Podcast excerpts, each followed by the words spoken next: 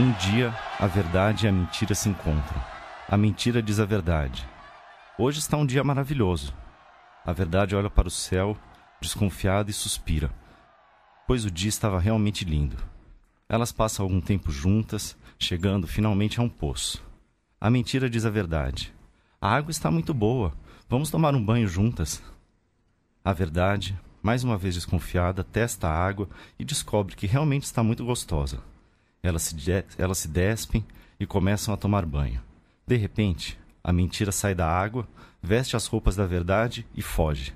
A verdade, furiosa, sai do poço e corre para encontrar a mentira e pegar suas roupas de volta. O mundo, vendo a verdade nua, desvia o olhar com desprezo e raiva. A pobre verdade volta ao poço e desaparece para sempre, escondendo nele sua vergonha. Desde então, a mentira viaja ao redor do mundo vestida como a verdade, satisfazendo as necessidades da sociedade, porque o mundo não nutre o menor desejo de encontrar a verdade nua.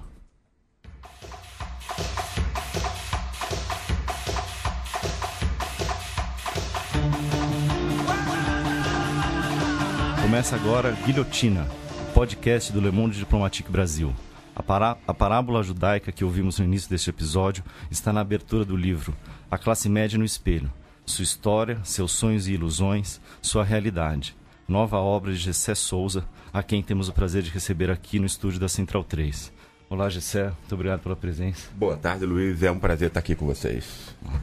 Gessé Souza é graduado em Direito e mestre em Sociologia pela Universidade de Brasília, a UNB, doutor em Sociologia pela Universidade de Heidelberg, na Alemanha, e fez pós-doutorado em Psicanálise e Filosofia na New School for Social Research, em Nova York.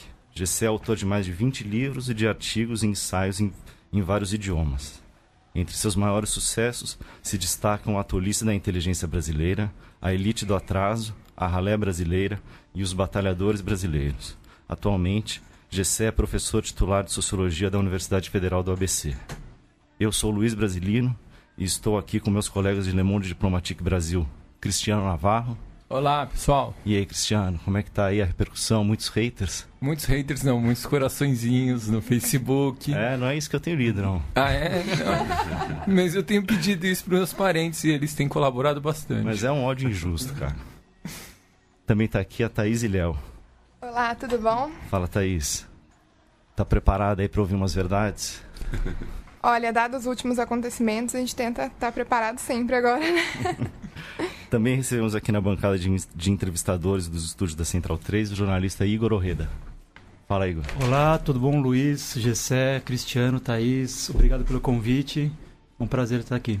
Valeu, Igor. É, vamos começar, Thaís? É, Gessé, essa parábola que, a gente, que o Luiz leu agora há pouco, ela abre o seu novo livro, né? A Classe Média no Espelho. E eu imagino que você tenha escolhido usar essa reflexão pensando é, num sentido maior de identidade de classes e da forma como a nossa sociedade se organiza, mas ainda assim, nesse contexto, ela faz ainda mais sentido nesse momento em que até mesmo as verdades factuais são, são contestadas, até mesmo é, as verdades óbvias, né, hoje em dia são contestadas. Uhum. É, exatamente. Eu achei, enfim, eu me deparei com essa citação quando o livro já estava completamente pronto, eu nem, nem ia pôr, mas isso é, é, foi uma citação que, enfim, é, resume o livro de um modo muito poético, bonito. Ela é, ela é no fundo, resumo para mim, de mi, milhares, de, é, quer dizer, ela é o núcleo de, da história de milhares de anos de história humana, né?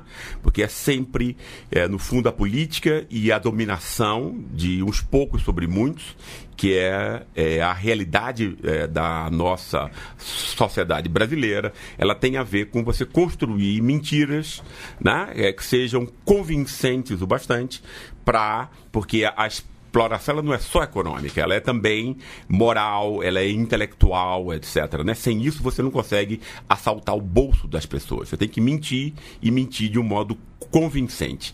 É, e a classe média brasileira é, é, a principal vítima dessa mentira. Uma classe que se acha inteligente, né, reflexiva, né, e por isso mesmo é, não é autocrítica, não, não faz a crítica de si mesmo, e há 100 anos né, é, é presa é, de uma política contra os seus melhores interesses. Obviamente não é a classe média como um todo, né, exatamente o livro tenta montar isso. Eu aprendi muito fazendo o livro, foram centenas de entrevistas, mas também eu li muita história das classes no Brasil, história da classe média, né? Ela é diversa, tem uma parte dela que inclusive é crítica e tudo, né? Mas é, a gente pode dizer hoje que 70% da classe média do Brasil, né? Ela, ela não só está envolta numa mentira, mas numa autossabotagem, né? É, enfim, que a gente vai destrinchar, espero eu, aqui no decorrer dessa, dessa discussão. Lá, Igor. É, Gessé, o, o seu penúltimo livro, né, Elite do Atraso, tá, tá, trata muito sobre essa. O senhor refuta uma tese do patrimonialismo, é. né? Exato. É, colocando como elemento central da nossa formação de como país a escravidão. Uhum. Como você vê a relação desse livro agora da, da classe média, que você trata de questões de reprodução dos privilégios ao longo do tempo, é, o racismo como um dado universal, né, uhum. e, e que, que, permeia as relações sociais, é, e também as hierarquias morais universais e uma que, que numa sociedade escravo, que passada escravocrata como a gente determina uhum. é, a nossa sociedade. Como que você relaciona esse livro da classe média? É um complemento ao livro anterior? Uhum. Como você relaciona os dois livros? É, exato. Ele é exatamente isso, né? Ele é um complemento, na medida, no fundo, é, o que eu quis fazer foi uma, uma nova leitura sobre a sociedade brasileira como um todo. Não é isso? É, como eu sempre digo, desde o ano zero. Né? Por que isso? Ora, porque é, o Brasil não tem não tem 200 interpretações, ele tem uma, uma única, que é dominante, né? Entende? E ela, quer dizer, ela pode ter leituras um tanto distintas, mas ela envolve o que? Sempre o personalismo, ou seja, essa ideia de que nós viemos de Portugal, um país católico, de corruptos, ladrões, que é uma ideia completamente idiota, a gente pode mostrar isso, isso aqui, né? Porque, por exemplo, não existia corrupção em Portugal em 1380, para começar. A noção de corrupção no sentido moderno nasce com a, a, a, Revolução Francesa, né? que é quando você pode ter a ideia, de um, a partir da ideia de soberania popular, que você tem bem público que pode ser roubado por, por, por um particular. Então é uma mentira. O Brasil, o Brasil inteiro aprende uma mentira desde os cinco anos, etc. Né? E é, essa mentira foi construída para que a gente não entendesse que a gente é filho da escravidão do escravismo, melhor dizendo, que não existia em Portugal. Então a gente não pode ser filho de. É, quer dizer, os portugueses comandavam esse processo. Mas aqui se criou um outro mundo, muito mais perverso, é, cru, é cruel, baseado na mentira, na, na humilhação e não só na exploração econômica. Ligado a isso é que tem a nossa noção de patrimonialismo, que é outra ideia mais idiota ainda. Porque, por exemplo, pega essa ideia que a gente vem de Portugal, que todo mundo é ladrão, não é isso? E diz o seguinte: não, olha, mas no mercado não. No mercado é só honestidade, trabalho duro e acelera, como diz o Dória. Não é isso? Tá? É, só se rouba no mercado, só se rouba no Estado. Né? Por que isso? É só um, um imbecil poderia acreditar nisso. Porque você, no fundo, está criando um bode expiatório exatamente para criminalizar o Estado, porque é a única configuração de interesses organizados que pode se contrapor ao mercado e os seus donos, que é quem realmente assalta e sempre assaltou o Brasil, né?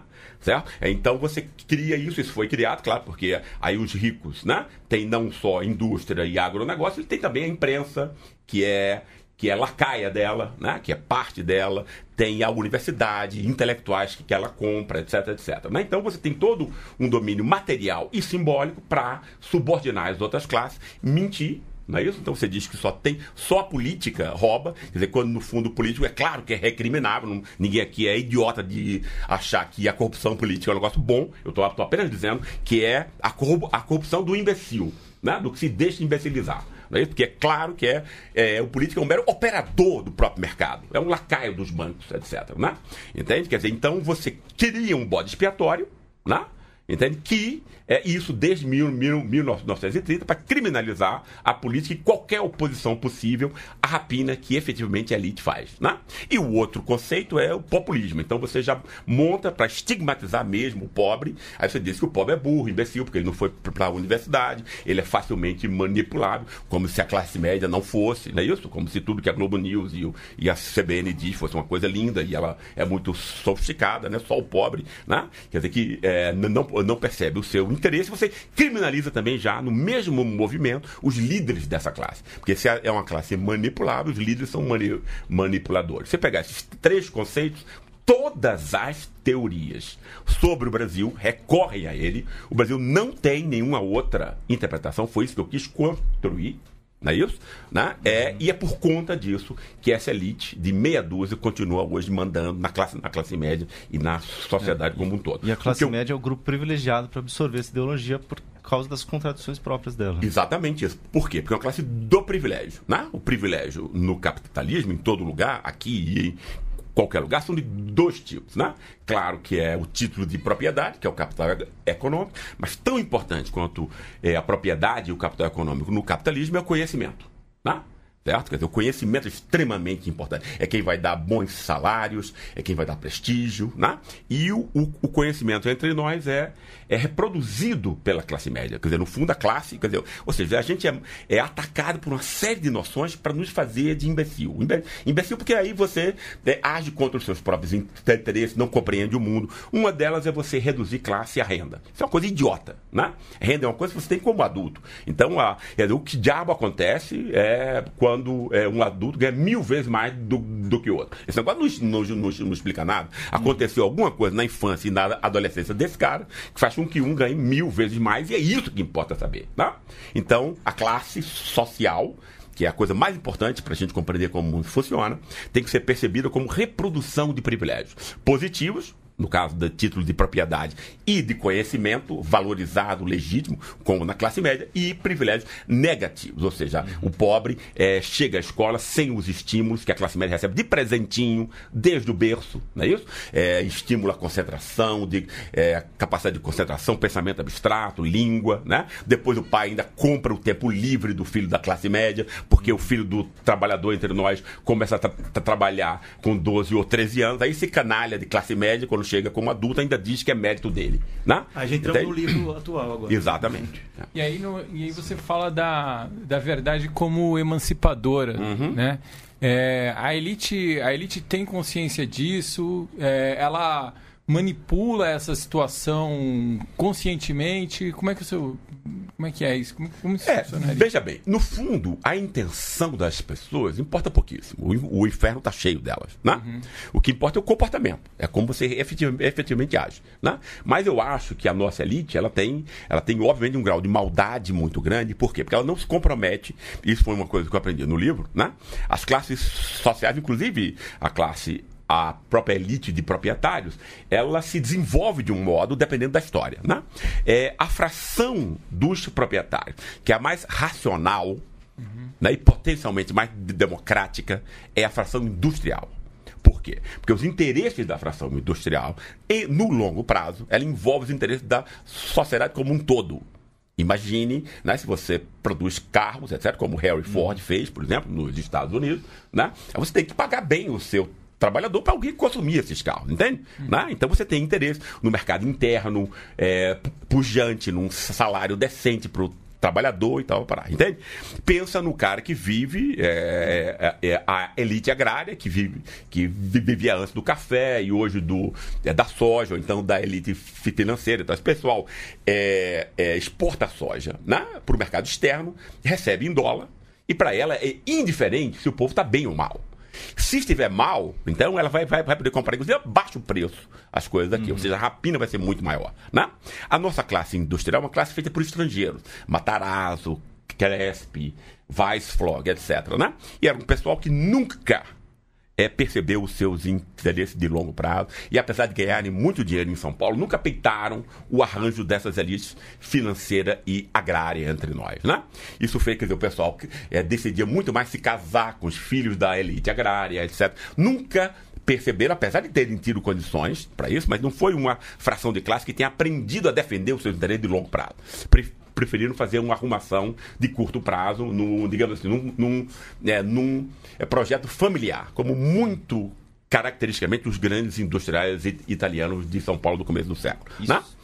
E isso implica o quê? Isso implica que é, as frações que dominaram foram a agrária e a financeira, sem compromisso de longo prazo. Então é uma elite de curto prazo que rapina o país, assalta o país sob os mais é, diversos modos, ou seja, do, é, pela pelo, por juros escorchantes, são os maiores do mundo, sem nenhuma necessidade. Isso está embutido em todos os preços. Então, a sociedade não sabe como ela é explorada. E a esquerda, nas últimas eleições, não disse nada sobre isso. Né? Entende? É, é, é uma dívida pública que é, não é dívida, porque não tem contraprestação, e não é pública, que são falcatruas privadas montadas ali para que criarem títulos jurídicos e abarcarem o orçamento público pago pelos pobres. Essa elite canalha, safada que nós temos. Né? Uhum. E essa elite criou a questão da corrupção só do Estado, que é outra coisa idiota, ou seja, uhum. para você invisibilizar o poder e a rapina deles próprios, elite de proprietários. Né? Se você diz que é só quem assalta é, é, o político, que é eleito e bancado por esse cara, é um negócio absurdo isso, uhum. né? e só se rouba no Estado, né? você torna invisível a rapina que essa elite faz. Esse é o esquema do Brasil há 100 anos. Né? Esse é o ponto. E essa foi a história que eu quis mostrar nesses dois livros. E como a classe média é, é vítima né, disso. Né? Eu queria destacar esse componente racional. Você falou do, do da classe industrial uhum. que ficou um pouco marcada na época do impeachment, né? Do, Isso. Da presidenta Dilma. É. Uma campanha do não vamos pagar o pato. Exatamente. E jogaram num, num governo que tentava, com seus muitos erros, minimamente estimular um desenvolvimento, um uhum. crescimento interno. É trocaram isso por uma agenda regressiva de austeridade. Exatamente. É. Quer dizer, esse é um ponto muito importante que eu não conseguia compreender direito antes. Também como é que você pode ser burro desse, desse jeito, não é isso? É, a, então eu, eu, é, eu percebi isso, ou seja, essa, é, quer dizer, a, a industrialização entre nós, por conta da falta de percepção dos industriais, ou seja, não, tem, não teve uma classe de industriais com autoconsciência de classe, né, de, como proprietário para né, aumentar o mercado interno, apoiar a reforma agrária, uma série de coisas que outras frações industriais fizeram. Né? Você não, não teve o quê? Você teve uma industrialização sempre realizada por interposta pessoa. Ou seja, ao outrem que não há a, a própria elite industrial. Né? Então foi sempre o Estado, sob Vargas e tal, para parar. Ou então as multinacionais. Não é isso? Então você tem aí uma, é, uma fração industrial que nasceu dependente já das outras frações. Né?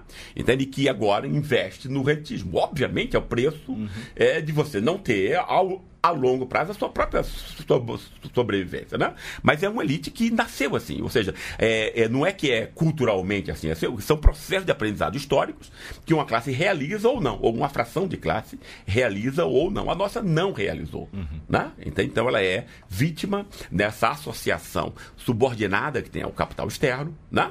Então cumpre essa função, né? De comprar aqui a imprensa, que foi o ataque do golpe, foi isso, né? Uhum. Então você cria uma, uma Lava Jato, que é uma, que é uma coisa postiça, absurda e falsa, né? Porque aí você. O que é que, o, por que a Lava Jato é um engodo completo? O que faltou à esquerda ter é, clareza sobre isso é burrice, né? Então, você dizer que, como a esquerda, os dois candidatos de esquerda disseram, os, os dois principais, né? Que a Lava Jato é uma coisa boa e que cometeu erros menores, como é que um negócio desse pode ter pretensão de ganhar? Não é isso? Porque aonde, cadê a burrice aí? Né? É porque a Lava Jato representa uma máscara nova desse mesmo esquema de dizer que a corrupção está só no Estado. Né? Entende? E blinda o sistema financeiro, que é onde está o roubo real, né? real, legal e ilegal, que o Palocci quis contar e ela não se interessou, uhum. não é isso? Os órgãos de comunicação, que é quem diz a mentira, né? porque aí o mercado financeiro rouba e, e, a, e a mídia mente, então você tem um que rouba e tem outro que, que, que, mente. É isso que a dominação precisa, né? Uhum. O roubo é invisibilizado pela mentira, né? E depois o poder judiciário completamente blindado, né? Qual é a criança ingênua que acredita que o poder judiciário no Brasil é menos corrupto do que o sistema político? Né? Agora, não tem um juiz na Lava Jato. Né? Então, uma farsa dessa, né? a própria esquerda diz que tem alguma, alguma coisa boa nisso. Uhum. Entende? Um negócio idiota, né? Entendeu? Quer dizer, que ela recebe. Quantitativamente a gente pode mostrar isso, né? Ela diz ter recuperado pouco mais de 2 bilhões. Não é isso? Só as isenções fiscais de um banco, extremamente suspeita, como foi a do Itaú, foi 25 bilhões. Né? Uhum. Dezenas, centenas de bilhões a latifundiários, isenções fiscais, a trilionárias a petroleiras e tal. Quer dizer, ou você é um idiota que acha que 2 bilhões é o, é o roubo real, ou você esquece que trilhões, que é a mesma coisa que eu faço com a relação com o Cabral, né? Eu entrevistei várias pessoas de classe média, engenheiros da Petrobras, que hoje são motoristas de Uber. E para esses caras que são vítimas desse processo, né?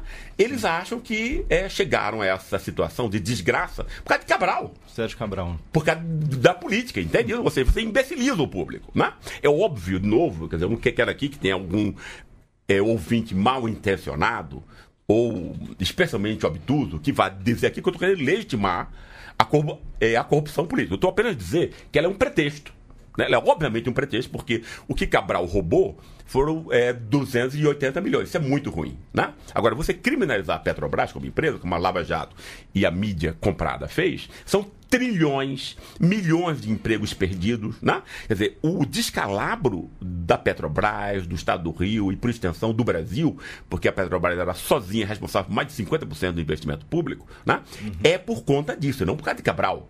Né? Entende? Os 280 milhões é dele não retira emprego é, no, quer dizer, nem 0,1% do que o roubo real. É isso que tem que se explicar.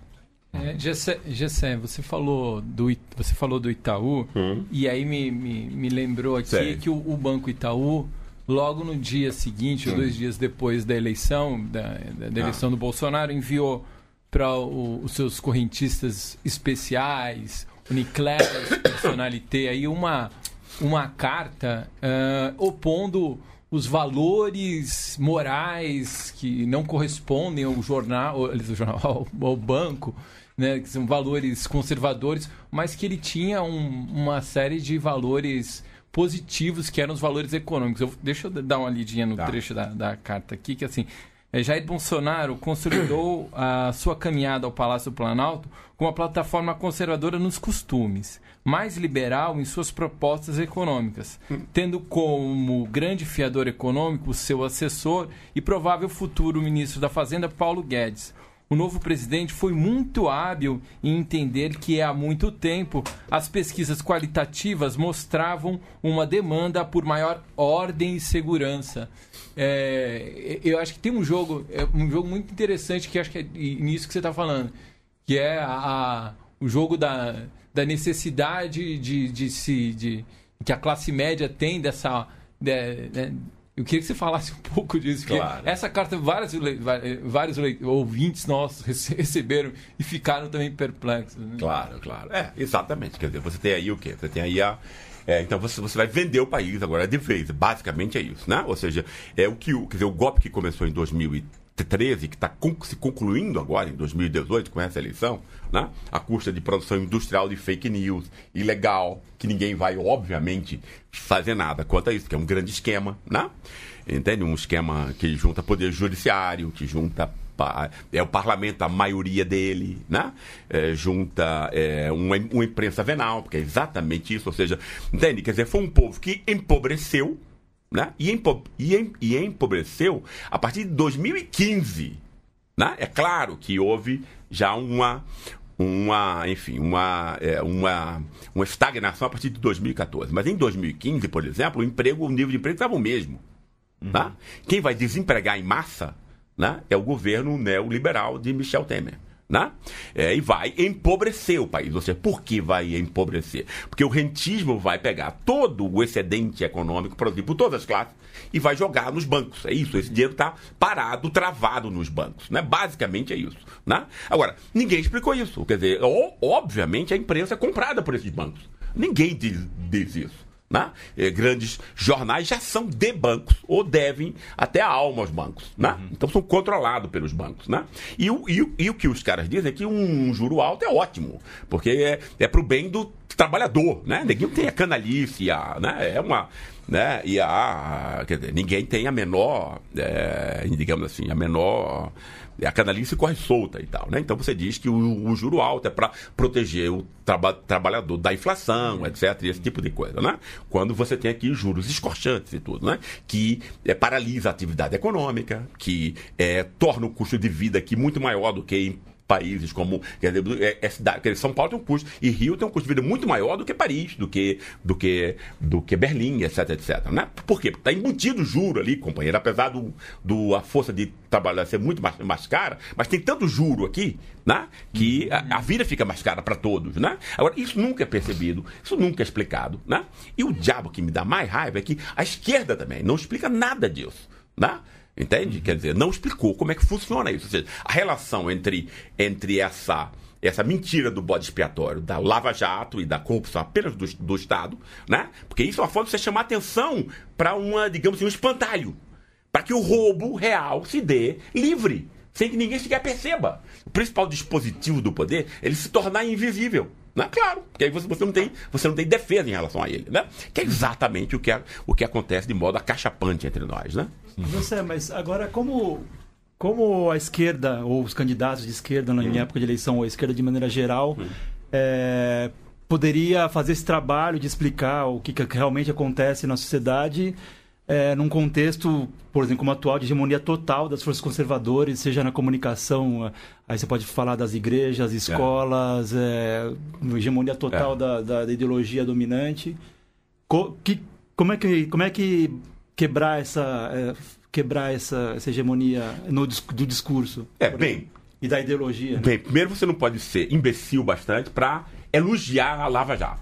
Primeiramente, obviamente. Porque aí você, perde, você perde, perdeu as pernas, né? Então é claro, né? Entende? Quer dizer, não só você está lutando contra um sistema que é completamente montado contra você, como você próprio não tem consciência do que está dizendo, nem é, da sua análise. Você não tem análise sobre a realidade. É isso que a esquerda não tem. Né? Não tem uma noção de como funciona é, a sociedade brasileira. Historicamente, nunca teve, né? É, e não tem a humildade sequer de aceitar isso. Né? e aprender, porque pode aprender, né? mas não quer. Né? É arrogante ainda. Né? Então você, você tem que ligar de uma forma muito óbvia. As pessoas podem compreender as coisas. é, os seres humanos não são imbecis, são imbecilizados. Né? Nascem inteligentes. Você pode recuperar a inteligência das pessoas. Né? Por, exemplo, no caso, Cícero Gomes, que também elogiou, elogiou a, é, a Lava Jato, não é isso? Quer dizer, apresentou, ainda que fragmentariamente, o quadro do endividamento geral. Entende que é incrível, uma população inteira de endividados. Como isso acontece? É um milagre, é uma coisa de um, de um dia para o outro. Ele tocou nessa questão. Foi. Conseguiu 18 milhões de votos. Né? Eu acho que antes de tudo por conta disso. Né? É, num contexto onde não tinha estrutura partidária, não tinha nada e tal. Né? E não fez o link dessa relação, ou seja, o elo né, constitutivo desse endividamento com as forças que estavam acontecendo. Porque esse, esse endividamento só é possível porque as pessoas acreditam que elas empobreceram por causa da corrupção na política. Olha que absurdo. Né? Uhum. Né? Pela, lava, pela Lava Jato. Né? Entende? Aí o cara que comanda a Lava Jato agora é o super-ministro do novo presidente. Você, você vai reclamar de quê? Se você, elogiou, se você elogiou. Entende? Quer dizer, um tiro no pé maior do que isso é impossível. Né? Você está tá, você tá, é, é, é, de frente num país extremamente pobre, onde a esquerda sempre tem chance, né? mas com a esquerda despreparada né? que não sabe o que fala, não compreende a realidade né? e não sabe explicá-la para o povo. Né? Porque você vai dizer, olha, isso aqui está acontecendo, mostra isso que eu estou dizendo aqui, ué. Né? Qualquer pessoa pode entender. Uma coisa tem a ver, o vínculo orgânico. Não existe a, a centralidade que a imprensa dá para a Lava Jato se não fosse você ter que esconder diariamente o assalto que os bancos fazem. Né? Entende? Ninguém fala da dívida pública.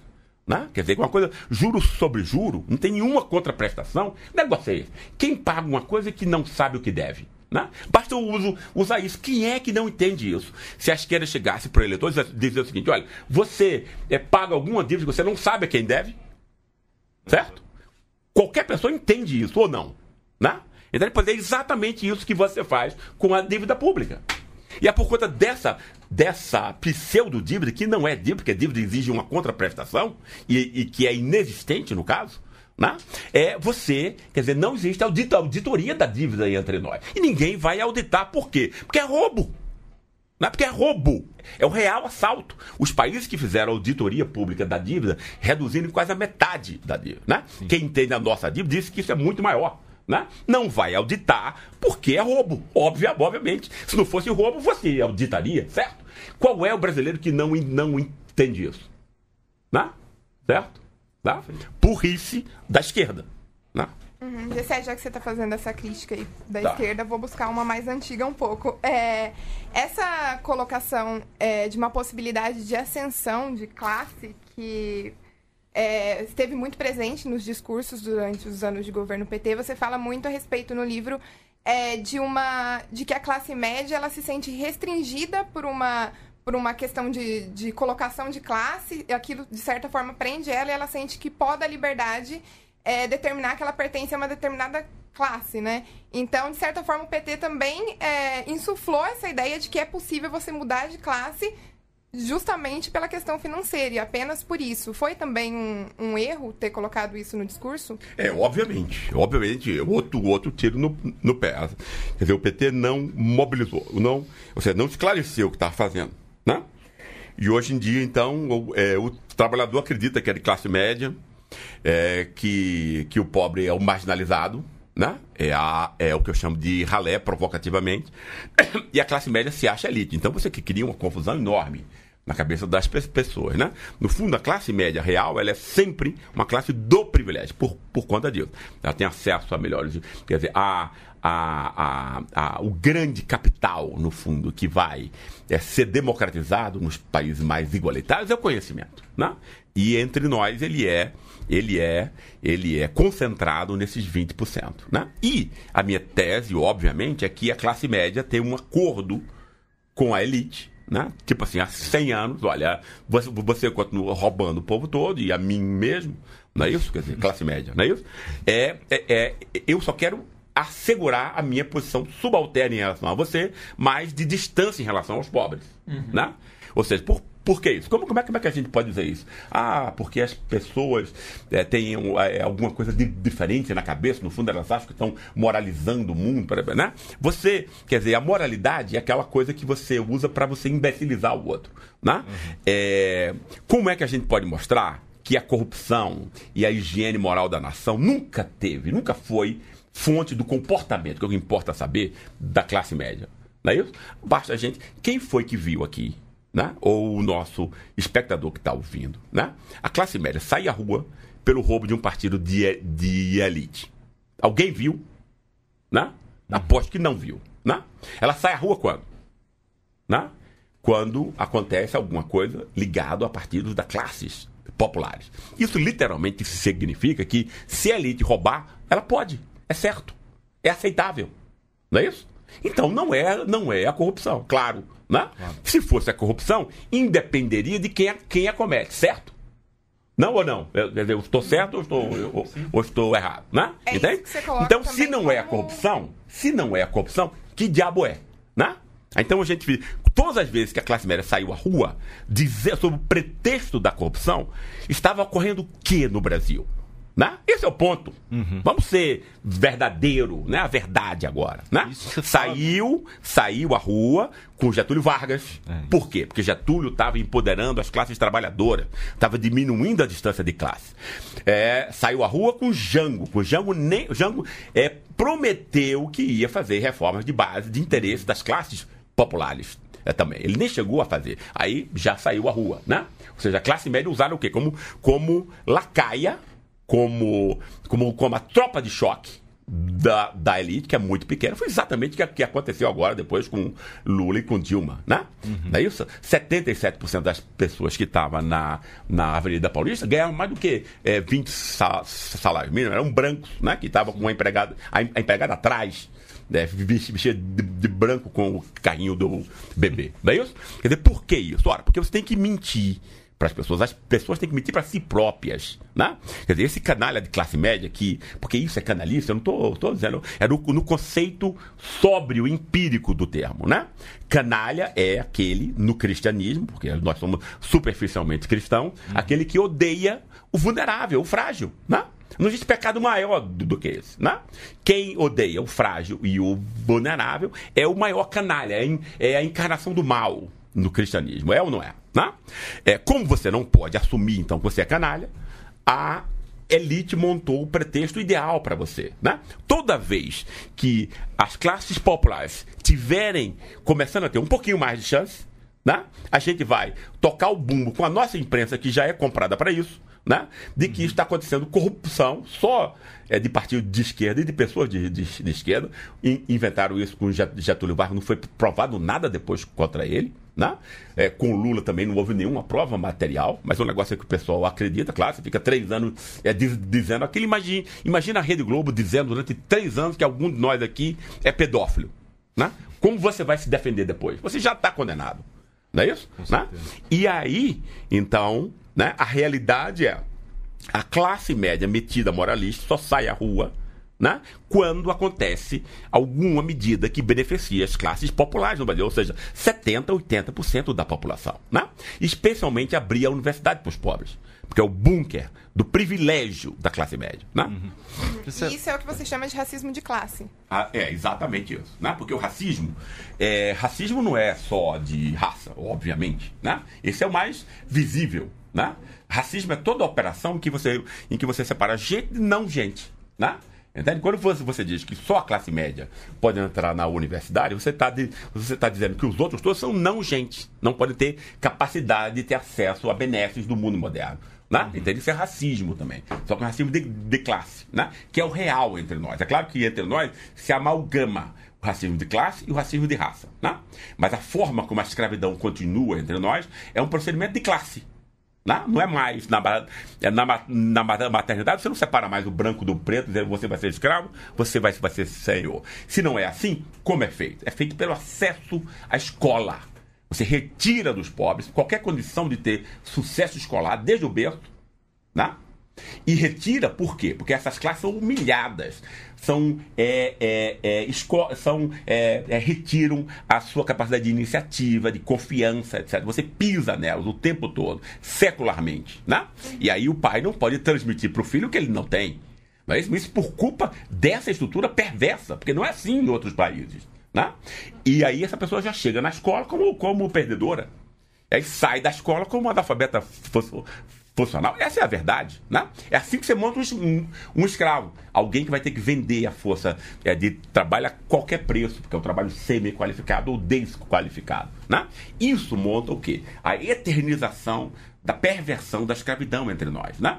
Que antes era marcada pelo ódio ao escravo, porque não é só uma exploração econômica a escravidão. Você tem que humilhar o escravo, transformá-lo é, em é, animalizá-lo, a piada suja, etc. Né? O, quer dizer, agressões, etc, etc. Isso é montado hoje em dia com, com, é, é, é com ódio ao pobre. Né? Quer dizer, né? O pobre entre nós ele é odiado. A classe média aplaude quando a polícia mata. É, não à toa os governadores que foram eleitos é, disseram isso sobre aplauso 70% da, da, da, da classe média, né? Que chega ao ponto né, de, de, de, dizer, de, dizer assim, olha, eu não vou votar num, num suposto ladrão, né? Mas eu vou votar quem, quem faz apologia da tortura e do assassinato. Olha que, olha que moral, né? Olha que, mora, né? que postura moral, consciente, ra, ra, racional, agradável. Né? Foi isso que aconteceu. Isso é, você fala no livro é, você divide a classe média é, em dois grupos, né? Uma alta classe média, que pegaria 2% da é. população.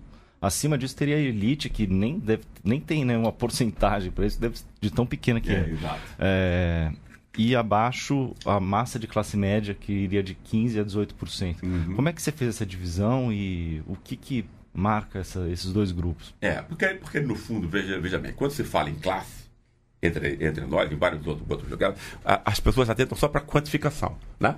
Aí esquecem que uma, a, a quantificação não explica coisa nenhuma. Né? Que diabo você faz em saber que tantas pessoas ganham, ganham tanto e outras pessoas ganham. Você, você não faz nada com essa, com essa informação. Mas como a gente está no meio da desinformação, e, e, esse é um dado que pode, pode é, esclarecer alguma coisa. Se você, se você explicá-lo, explicar a sua gênese, porque é isso que importa. Né? É, então, o que, eu quis, o que eu quis fazer foi, é, obviamente, você tem aí a, quer dizer, a base da classe média, é o capital cultural. Né? E eu já tinha feito várias é, pesquisas empíricas, e normalmente o capital cultural é ficado com o capital econômico, a renda, né, por uhum. exemplo. Né? Quem tem mais tempo de escola, melhor escola, vai ter mais renda. Isso é, né? Entende? Mas não é a renda em si. No, no, no fundo, a escola e a família e a família não é uma família geral, é uma família de classe. Né? Ou seja, a classe que se reproduz familiarmente nas relações emocionais invisíveis é, que privilegiam quem nasce em dada é, família e condenam quem nasce em outra. Não é isso? E é obviamente injusto que você, desde o berço, não tenha nenhuma chance à vida. Né? Sim. Entende? Obviamente. Né? É, então eu quis é, mostrar isso. E se você pegar é, todas as denominações aí de ah, se você faz a classe pelo critério de renda individual, de renda familiar e tal, aproximadamente ela tem o tamanho de 20%, com pequenas variações. O que eu quis dizer é que essas pequenas variações não importam. Né? Se é 18, é 20 ou 22, isso não é o que vai de coisa nenhuma. O que você tem que compreender é como essa classe se forma, né? É, e quais são as, as mentiras que ela está exposta, né? E, e por que ela se comporta do modo como ela se comporta. Um modo completamente absurdo, né? Porque é, é, se a alta classe média efetivamente ganha com o rentismo, com a exploração é, do resto do povo, a massa da classe, classe média, que é 18%, perde. Né? Ela não ganha nada acabando com o Estado. Né? Acabando com o SUS, acabando até porque ela vai, vai ser explorada agora pelos bancos e os planos de saúde dos bancos, que aumenta 20% ao ano e tal. Entende isso? Ela toma na cabeça, né? Ou seja, ela é feita de imbecil, né? Entende? Porque, ela, porque a, a elite moraliza, né? Diz, olha, é, você, classe média, está se, se arrebentando, mas olha, é, veste a camisa amarela porque você é um herói da moralidade pública. Né? Uhum. Ou seja, então é por conta disso que essa coisa moral né, é, é, ela, ela dá uma recompensa, digamos, digamos assim, né, de alguma maneira, narcísica e tal, para você se achar melhor do que os outros melhor do que os pobres, etc. Eventualmente até melhor do que os ricos, né? Porque você diz, ah, esse cara tem é, muito dinheiro, mas você tem sempre a suspeita de que isso foi conseguido é, é, de, um, de um modo ilegal. Né? Mas a classe média era aquela que né, não, não tem sequer chance de se corromper, porque não tem a, a oportunidade, não é isso? Mas aí se joga como, ah, e tal, eu sou aqui. Ah. Obviamente não é toda a classe média, mas boa parte da nossa classe média é, é imbecilizada por esse jogo moralista, né? Só, e essa diferença entre a, a massa e a alta? O que que é, exatamente. Por exemplo, na alta classe média, o que é alta classe média? A alta classe média, e eu fiz um estudo muito centrado na cidade, no estado de São Paulo. Né? Eu moro aqui há dois anos eu pude compreender como isso aqui é importante para o Brasil todo. Né? É, é uma elite que vai depois dom, dominar o país inteiro. Né? Então as coisas começam aqui e depois vão é, para o para o país como um todo. Né? Então eu, eu fiz um, um, estudo sobre como a classe média de São Paulo, como a elite de São, São Paulo é, se monta. É, é, e como essa aliança depois vai é, pela Universidade de São Paulo, não apenas ela, e não, e eu não estou aqui criticando todos, é claro que teve gente que. Não, né, mas ela foi uma, uma, uma universidade criada pela, por essa elite da rapina, canalha, uhum. não é isso? E ela fez um trabalho excelente disso, ela enganou o país inteiro, engana ainda, inclusive a esquerda. Não é isso? Né? É, e, quer dizer, mas não é só a, a universidade, é a imprensa, porque a imprensa precisa a, imprensa não sabe quais ideias ela vai utilizar para engan, enganar os outros. É isso que os intelectuais comprados fazem, não é isso? Então você tem que montar aí uma estrutura simbólica para enganar o povo. Né? É, na alta classe média, ela, ela era o quê? No começo ela vai ser o quê? Os profissionais liberais e tal. Quando a industrialização, a partir do capital externo, se consolida entre nós, na ditadura militar, ela vai ser a tecnoburocracia, que vai ter o salário igual da, ao do, do cara da Volkswagen lá na Alemanha. Então vai criar aqui uma, um abismo enorme entre o que essa alta classe média ganha e o resto da classe, da classe média e do, do povo ganha. Né? Hoje em dia é o retismo. Né? A alta classe média é o que é, é, é o cara que tem os seus alguns milhões no, no banco e, e efetivamente ganha uhum. é, com essa bandalha toda. Entende? Né? É, é, ou, ou, seja, então é o cara que representa o capital, é o CEO de um banco, não, não é o proprietário do, do banco, é o cara que vai defender os interesses do banco. É isso que é a alta classe média. Né? No Estado, o juiz vai a, é assinar as, lamba, as, lamba, as lambanças e tal. Esse cara também é alta classe média, no Estado, no caso. Né? Ou o cara que vai escrever os editais, é, entende isso? Diz, dizendo que o negócio, é, que quem é, cometeu esse negócio todo, o povo tá pobre por conta do, do PT e tal, para parar. Quer dizer, que o cara que vai escrever mentira no jornal também é alta classe, classe média, pago por esse capital para representá-lo, né? A, a massa da classe média, ela vai, ela vai ser o quê? Vão, vão ser essas profissões de comando intermediário na empresa, no, no Estado, né? entende? É a massa de professores, é, bancários, não sei o que e tal, para dizer, o pessoal que vai nesse esquema né, da indústria e do setor de serviços que se cria pela pela demanda industrial, ocupar essas funções intermediárias entre o proprietário e é, o público ou os tra trabalhadores. É isso que é a massa da classe média, né? Então, ela tem um acesso a um conhecimento médio, uh, né? a, um, a, uma, a um conhecimento medianamente valorizado, vai ser mais do que das classes pop populares, mas não vai ser esse conhecimento né, tão legítimo e tão valorizado como a alta classe média. Na, na, na, parte final do livro, você traz vários depoimentos é, de personagens uhum. da, da alta classe média da massa da classe média. É, eu queria entrar um pouco, falar um pouco na, da mentalidade uhum. dessas pessoas. Que, essa parte é muito interessante. Primeiro, explicar que não são pessoas de verdade. Você, você amalgamou várias é. entrevistas é. para construir pessoas, personagens símbolos. São pessoas assim. de verdade, né? Mas elas não, elas não são, é, elas não foram construídas a partir de uma única, de um único depoimento. Uhum. É apenas, não? O que eu fiz? Eu peguei o de, é, um depoimento normalmente serve de base né? E eu acrescentei as, outros que é, apontam nessa, nessa, mesma direção para que, que, que, criar o quê? Tipos.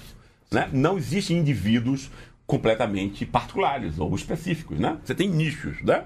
É, é, são tipos de indivíduos, claro, cada um tem a sua família e a sua história, mas ele existe aos milhões. Né?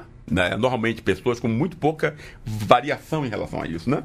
E foi, e foi isso que eu tentei fazer, que é um procedimento, inclusive, consagrado, uhum. né? É o que, é o que a, é, a literatura faz, é por meio da fantasia, que você pode fazer por meio da é, ciência também, né? Uhum. Do relato. Não, inclusive é uma parte muito prazerosa, assim, de, de ler uhum. o livro. É, eu queria te perguntar, você falou um pouco antes do, do moralismo e tal, mas eu queria te perguntar um pouco sobre o patriotismo, o nacionalismo é, sintetizado aqui ultimamente naquela frase: O meu partido é o Brasil. Queria Sei. que você comentasse isso aí do. É, é, é exato. É, é, é, nisso aí o que você tem, né? É, é muito engraçado, porque, por exemplo, eu vi é, partidários. Os partidários do Bolsonaro que eu entrevistei eram normalmente pessoas da classe média que estavam decadentes. Né? Uhum. Por exemplo, um agente imobiliário que ganha uma grana né? como é, vendendo apartamento na época do boom imobiliário do Rio de Janeiro, é, no, no, governo Lula e, Lula e Dilma, não é isso? É, que ficou mais pobre e estava dirigindo carro de luxo. Né? Entende? Ou seja, o que, como eu interpretei isso? Olha, esse cara ficou mais pobre, né? fracassou, entre aspas, né? E qual é a explicação que o mundo dá, que o capitalismo dá, o neoliberalismo que é, é dominante dá para esse, esse cara? Olha, você você é um lixo. Né? Tem? Claro. Né? Você é nada. Né? Entende? Quer dizer, você não serve para coisa nenhuma, você é um fracasso. Né? O que você faz com E essa é a leitura dominante, o país empobrecendo por razões que esse pessoal não sabe, não tem a menor ideia. Né? E o jornal inteiro dizendo, todos os dias ele acorda com o CBN e dorme com a Globo News, dizendo que a culpa é da corrupção política. Né? Entende? Uhum. É, esse cara que, de outro modo, ele iria se deprimir beber, fumar crack ou se suicidar, claro, porque se ele é. Entende? Quer dizer, se você retira as condições de autodefesa é, de uma pessoa e, e diz que ela é um fracasso por culpa dela, você culpa a vítima, no fundo, é isso que o capital e o capitalismo financeiro faz, né? É, você ou tem, ou joga essa agressividade contra você mesmo, então é, isso é uma morte, uma, uma forma de morte sobre as, as mil formas que a morte assume, álcool e tal, para parar, não é isso?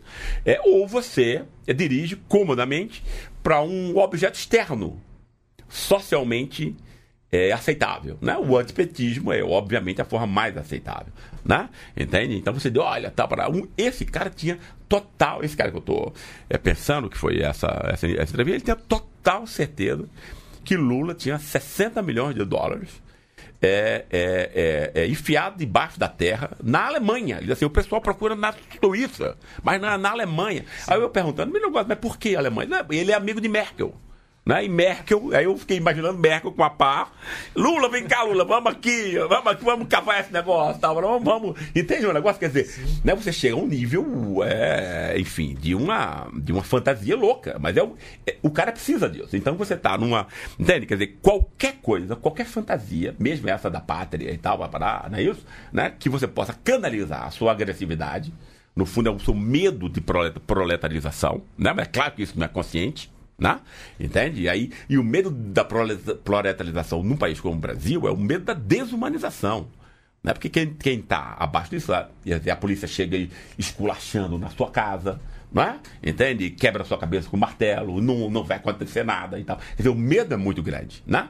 Então a, a reação a esse tipo de medo também é proporcionalmente grande, vai evocar ressentimento, raiva, etc, etc, né? Entende? Quer dizer, o que eu fico imagi é, imaginando é quando daqui a seis meses ou daqui a um ano, né? O povo continuar mais pobre ainda, né? Entende? Quer dizer, sem que você tenha, né? Quer dizer, que tipo de coisa vai ser utilizado. A gente só sabe como começa esse tipo de tragédia. Nunca sabe como, como vai terminar, né? É, Jessé, você... É, é, existe uma... Um, existe uma centralidade aí do, vamos dizer, do, do Grupo Globo né, nos seus jornais, nas suas uhum. TVs. Eu acho que para articular todo esse discurso, porque se a gente pensa na, num, num, discurso da, da elite para ser reproduzido pela classe média, transmitido, por exemplo, pela Record ou até pelo uhum. SBT ou pela Bandeirantes, isso vira uma, claro. vira uma galhofa, né? Tipo, é uhum. é como essa semana aí o SBT soltou um ame ou deixa, assim, vira meio isso, né? É. E, e você fala uma coisa muito interessante, que isso depende de uma legitimação uh, ideológica e da, da, Intelectual. Intelectual, isso, exatamente. Intelectual é. de, de componentes da esquerda mesmo. Claro, né? claro. Como é, como é que isso se dá no dia a dia? Porque a gente que é jornalista, né, a gente, a gente acaba se batendo muito com com, com esse tipo de coisa, né? Assim, é desde, desde o papel, o papel que os jornalistas são obrigados a fazer, mas não são só jornalistas, né? São, enfim, cientistas, é, cientistas sociais, uhum. etc. Eu queria que você... Claro. Ó, veja bem, a, a, a, o que a gente precisa deixar compreensível para as pessoas é que é, ninguém produz ideias. Né? A gente é pensado por ideias que são dominantes. Né? Uhum. A gente imagina que produz ideias. Mas isso é, é, a forma mais fácil de aí você ser feito de imbecil. Você acha que está produzindo ideias, no fundo você está refletindo sobre ideias que são as do dominantes, que foram passadas por pais, professores, etc. Né? As ideias, ou seja, a gente só se comporta de um, de um jeito ou de outro motivado por ideias. A gente não é abelha. Não recebe no DNA o nosso comportamento. Que a gente tenha consciência disso ou não, normalmente a gente não tem, né? É, é, o nosso comportamento é legitimado, orientado por ideias. Elas não, não precisam ser articuladas. Né? Entende? Não precisa ser óbvio isso. Mas é sempre ideia. Quem produz ideias? Os intelectuais. Né? Então, é, a gente imagina que as ideias ficam nos livros, mas as ideias não ficam nos livros. Né? As ideias saem dos, dos livros. Tudo que um jornalista diz, né? nenhum jornalista produz ideia. Uhum. Né? Ele pode, se ele for muito inteligente, ter uma apropriação pessoal de ideias que não é dele. Não é isso? Uhum. O que a imprensa faz é distribuir ideias. Né? Aonde ele pega essas ideias? Né? Entende?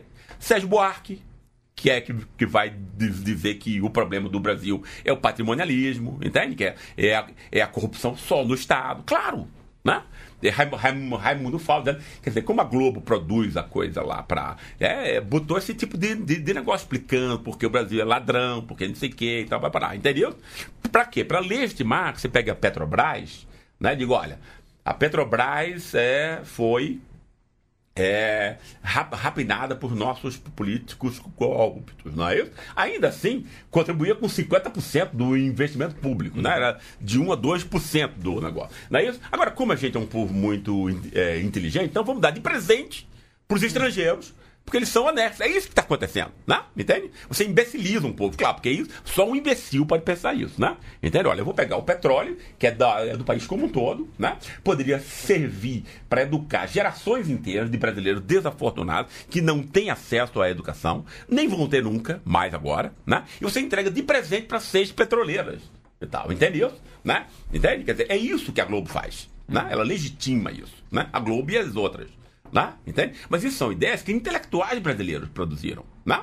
Entende? Sem Sérgio Buarque, sem Fernando Henrique Cardoso, sem Roberto da Mata, né?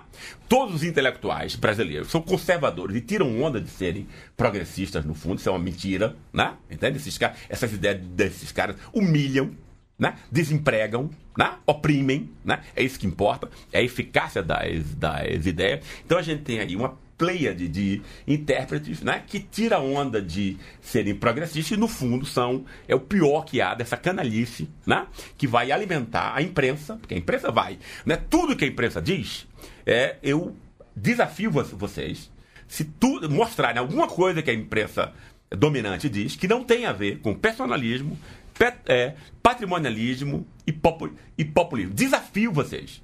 Né? Uhum. Não tem outras ideias. Tem ideias que são decorrentes dessas. Né? Uhum. Mas é, é, são essas ideias que vão dominar o povo inteiro. Elas são produzidas primeiro por intelectuais. Depois você aprende com elas com cinco anos na escola. Aí você acha que, você acha que elas são as únicas existentes. São tão nat naturais quanto é, é, é, é, o pôr do sol. Né? Obviamente não são. Foram produzidas. Né? Foi a elite de São Paulo que produziu isso, que pagou isso, que montou isso contra Vargas, etc. Não é isso? Tá? Então isso, isso tudo tem uma história, né? É o que o, é que o livro mostra e tenta denunciar, né? É, voltando um pouco para as eleições, é... imagino que, que você, que você, é, imagine que você tem, tem claro que os conceitos trabalhados por você, tanto empiricamente quanto conceitualmente, tenham, é, esses, tenham refletido nessas eleições deste ano, né? É... Não, infelizmente não. Ah, zero. Então, por favor. Não, zero. Acho que a, a esquerda não fez nenhuma re, não. reflexão sobre. Ué, porque cometeu as mesmas bobagens de sempre. Né? Entende? Eu acho que não houve nenhuma, nenhum aprendizado. Né? Não, não, mas, por exemplo, os conceitos que o senhor trabalha. Assim, foram, foram exemplificados. Exemplificados ah, tá, ah, tá. e quão determinantes foram. É. E por que que não foram talvez tão determinantes nas quatro eleições anteriores presidenciais? Sei tem a ver com esse declínio econômico mesmo apenas? Uhum. É, ou tem outros fatores que, é. que, você acha? Não, eu acho que há 100 anos. É, há 100 anos essas ideias foram construídas, a partir da, a partir da década de 1930, aqui em São Paulo, centro, aqui em São Paulo. Né? Essas ideias demoraram é, um pouco, a partir de 54. Né? A, a atividade de um jornalista como Carlos Lacerda é exatamente a mesma que corresponde ao que a Rede Globo fez hoje com a, com a queda do, do PT. Né? O que Carlos Serra, o tipo de ideia, né? o tipo de imprensa que Carlos Lacerda pessoalmente rep, rep, representou é, na queda de Getúlio, né? foi exatamente, exatamente, não tem nenhuma mudança né?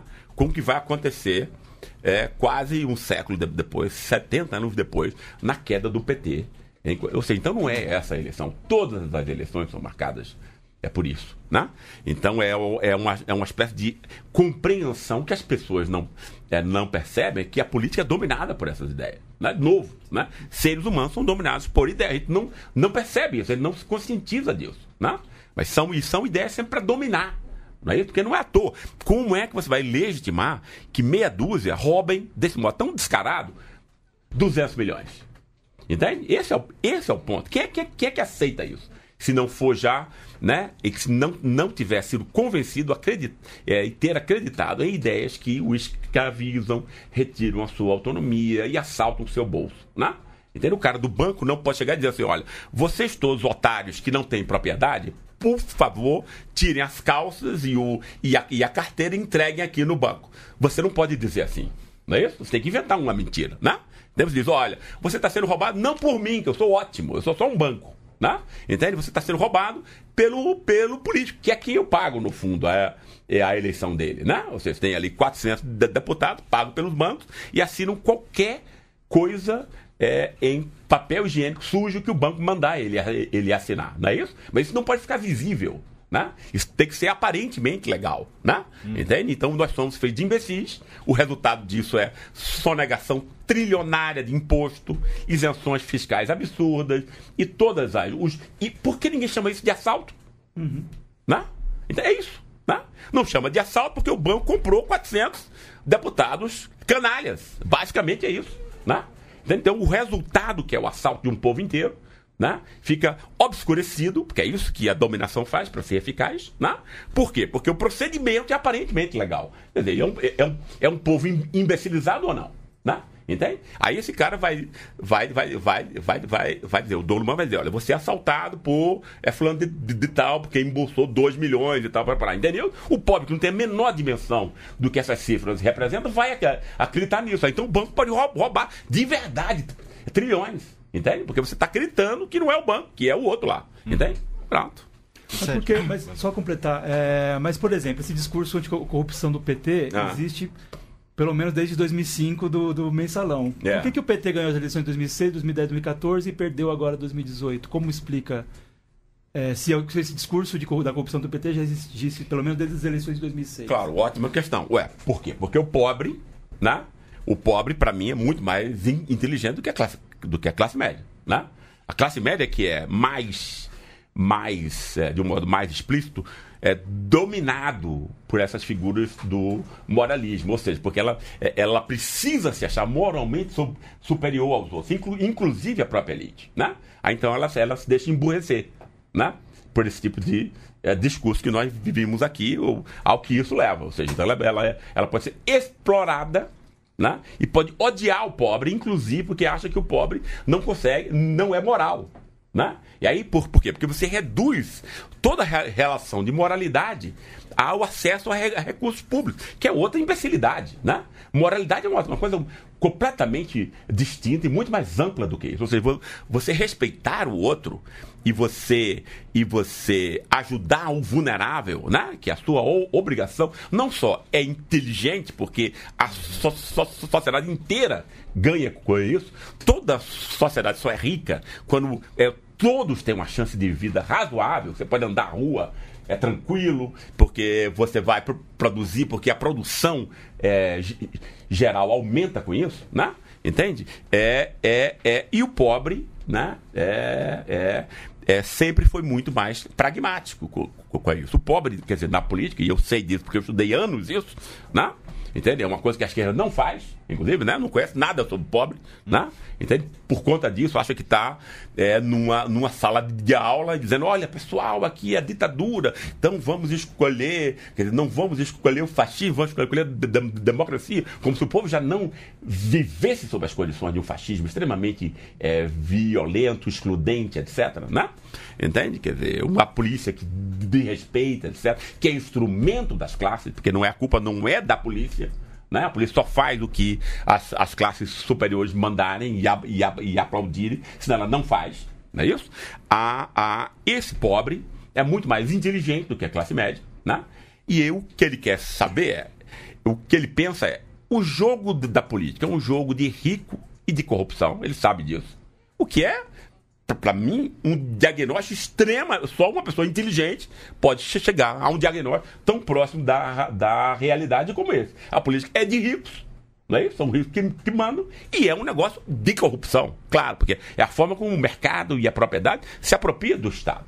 Né? Exatamente o contrário do que é dito, dito ao povo. Né? E o que o povo quer saber, o que diabo sobra para mim nisso. Né? E o que sobrou para o pobre nesse, nesse, nesses anos foi a ajuda do Partido dos Trabalhadores. Né? Aumentou o seu salário, né? possibilitou que você pudesse entrar na universidade, né? Entende? deu condições mínimas de uma vida civilizada. Né? É, é, realizou o sonho da casa própria, etc, etc. Né? E então você garante o voto desse pessoal. Né? O voto antes era pobres, quem, quem, quem esqueceu isso? Não, o voto antes era é, é, os pobres, a periferia era toda vermelha, né? e a classe média, como a gente não está na Dinamarca, não é isso? Perdia sempre a ele é, a eleição, né? Entende? E o, e o ataque é, a partir de 2013 foi uma reação a isso. Ou seja, a gente vai perder as eleições sempre. E, e perder por quê? Porque aí é, o acordo do PT era minimamente o quê? Vamos deixar um pouquinho do orçamento público para os pobres, né? Entende? É o que está acabando agora. Não vão deixar nada para os pobres, né? E aí a, a classe média imbecilizada está entrando nisso. Não vai ter mais, mais nada para a ciência não vai, vai ter mais nada para a universidade, seu bando de imbecil. É isso que a elite está é, dizendo para a classe média, né? Entende? Né? Você, você vai é, comer o pão que o diabo amassou. Você não tem mais futuro. Né? Especialmente a massa da classe, classe média, que é 18%. Porque aí o filho da alta classe média já está na Suíça, nos Estados Unidos, em Londres, aprendendo. Né? O próprio proprietário já está, já mora no Lac Le Mans, na Suíça, como o nosso é, bilionário mais rico, etc, etc. E os, e os, e os, e os efeitos desse hospício ficam para gente. Né? A gente está concluindo. Eu só queria perguntar uma coisa assim sobre a, a heterogeneidade da classe média, para a gente terminar e uhum. discutir, né? Que ela tem diferenças, assim. É. Eu acho assim, quer dizer, eu encontrei muito pouca gente da alta classe média que fosse é crítico, né? Porque cheguei a encontrar, mas isso é no máximo 10%, uhum. eu diria, né? É, é, pelo menos a partir do meu horizonte de, de, de pesquisa. Já a massa da classe média, né, ela é meio que dividida. Né? Se, se, se vocês pensarem, em 1930 já, que é quando a classe, a classe média começa a ter é, a ser significativa numericamente, né? já, já atinge quase que 20, 20% da população empregada, né? nessa época, você vai ter o quê? Meio milhão de pessoas entrando é, no fascismo da ação integralista. Mas você vai ter o, o, mesmo meio milhão de pessoas, majoritariamente da massa da classe média, entrando na ALN, que era a ação é, nacionalista, industrializadora, é, protagonizada pelo Partido Comunista. Uhum. Né? Entende? Quer dizer, então é uma classe muito mais radicalizada e que, não, e que é muito mais diversa. Né? Ou seja, tem uma parte que tem medo de descer de ficar proletário, não, não consegue compreender é, a, a situação que está, é, tem ressentimentos e ódios que ele não compreende, então é, ficam é, é são vítimas é, fáceis desse moralismo postiço da classe média, né? Cuja única coisa moral é a coisa do, do, é, do você humilha o outro, você é um canalha completo, né, com os mais frágeis e tal, que é, que é efetivamente é, é a ação verdadeiramente imoral, mas você se acha o máximo porque você veste a camisinha é, ama, é amarela, fica, né, fica coisando lá uma, é, uma bandeirinha quando a, a, a Rede Globo chama para rua, né? Uhum. Entende? É, e uma outra parte da massa da classe média percebe, percebe o quê? Olha, é, se o efeito de distinção da alta classe média, esse consumo de artigos importados, né? Ou seja, sentir europeu nos trópicos. É isso que a alta classe média faz, né? Entende? BMW, tal, vinhos importados, manteiga dinamarquesa, não é isso? A roupa, até do começo, até a, a, e a cabeça é, é importada e tal, para viagem lá fora, cursos, não é isso. Vive praticamente fora do país, tem desprezo pelo próprio país. Né? Entende? Há, há isso tudo pelo câmbio baixo, anti-industrializante. Né? E você tem uma massa da classe média que é a mais crítica que percebe o que? Olha, eu só vou ter chance de alguma forma de consumo decente, etc., se eu apoiar a industrialização nacional. Tá? Porque eu não, eu não posso comprar essas coisas. Né? Uhum. Entende? Quer dizer, então esse pessoal sempre foi mais nacionalista, apoiou a criação da Petrobras, estava por trás de Getúlio Vargas, estava por trás do PT, estava por, por trás do PTB, etc. Né? Uhum. Entende? Então você tem aí uma. Para mim foi muito importante perceber, perceber isso, porque você não pode dizer a classe média inteira é. Ela é conservadora. Não é. Né? Eu acho que a gente está chegando num ponto em que ela agora deve ter deixado de ser meio a meio. É 70% reacionária né? Entende? Proto-fascista. Mas você tem ainda, ainda 30% que não são. Isso é muito importante, né? Uhum. Tá bem. Bom, estamos chegando ao final de mais um Guilhotina. Muito obrigado, Gessé. Foi muito especial aqui. Eu também gostei muito. Obrigado a vocês. Legal. A Classe Média no Espelho já está disponível em diversas livrarias. Vamos deixar no post o link para a página do livro no site da editora Sextante. Não deixe de contribuir com o Le Monde Diplomatique Brasil e acompanhe nosso podcast no seu tocador preferido. Igor, muitíssimo obrigado. Obrigado, Valeu, obrigado pelo convite e obrigado, Gessé. Cristiano, tchau, tchau. Um abraço, tchau, Falou, tchau. Thaís. Tchau, até a próxima. Até semana que vem.